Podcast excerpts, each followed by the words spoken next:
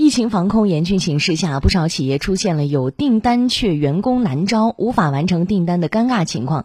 而在望亭镇智能制造产业园内，苏州丹卡精密机械有限公司坚持防疫生产两手抓，采用智能化无人车间，将业务搬到线上洽谈，不但订单满满，生产效率、销售利润都是明显提高。我们来听广电全媒体记者文良的报道。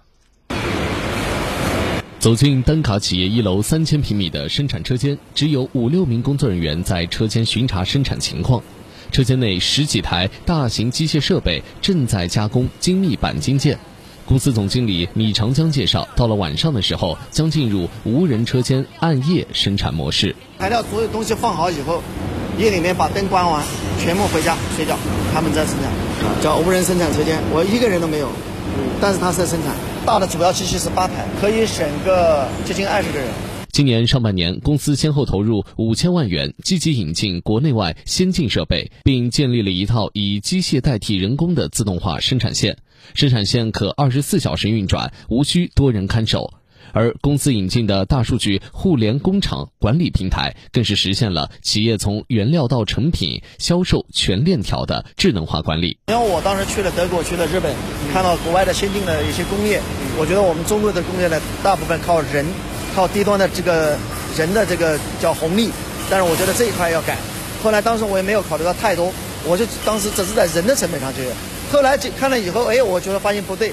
还可以在安全，还可以在效率，还可以在品质，哎，可以很多方面都去改改善，得到提升。米长江告诉记者，经过上半年的技术升级改造后，原本因为订单多找不到人的窘况明显改观。下半年，随着智能机械臂陆续安装到位，第二期智能化改造项目改造完成，还可以进一步提高生产效率。这聊到疫情对于企业的影响，米长江说：“因为有了智能化改造和数字化转型，企业生产几乎没有任何的影响。截止到七月，企业销售额已超两千三百万元。同时，由于产品质量位于同行业高水平，企业订单也是源源不断，已经是排到了今年年底。米长江的企业转型经验是否可行？是否可复制呢？我们继续来听广电全媒体记者文良的报道。”米长江介绍，他们公司生产的是通讯和医疗设备配件。苏州类似的生产企业就有千家以上。他一次性的投入大呀，所以说很多的民营企业老板呢，他不愿意花那么多钱去改造这个。在米长江看来，企业家不但要有追求高质量制造的情怀，还需目光放长远。丹卡公司就是靠着先进的精密设备和数字化的管理模式，将产品质量做到了同行业的极致，配套服务国内外的知名大企业。作为一家中小民营企业，苏州丹卡公司已经尝到了技术升级改造的甜头。目前，公司正在申报江苏省智能化改造车间。我这个工厂，我一直想把它打造成我们这个行业的标杆。确实也，我也在这么做。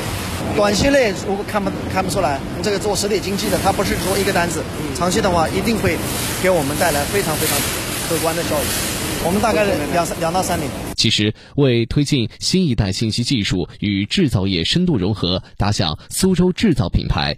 去年底，市政府印发关于推进制造业智能化改造和数字化转型的若干措施，提出从二零二一年起，用三年时间完成全市一万一千家左右规上工业企业智能化改造和数字化转型全覆盖；到二零二三年，累计建成省市级示范智能车间一千个，累计建成省市级示范智能工厂和工业互联网发展示范企业一百个。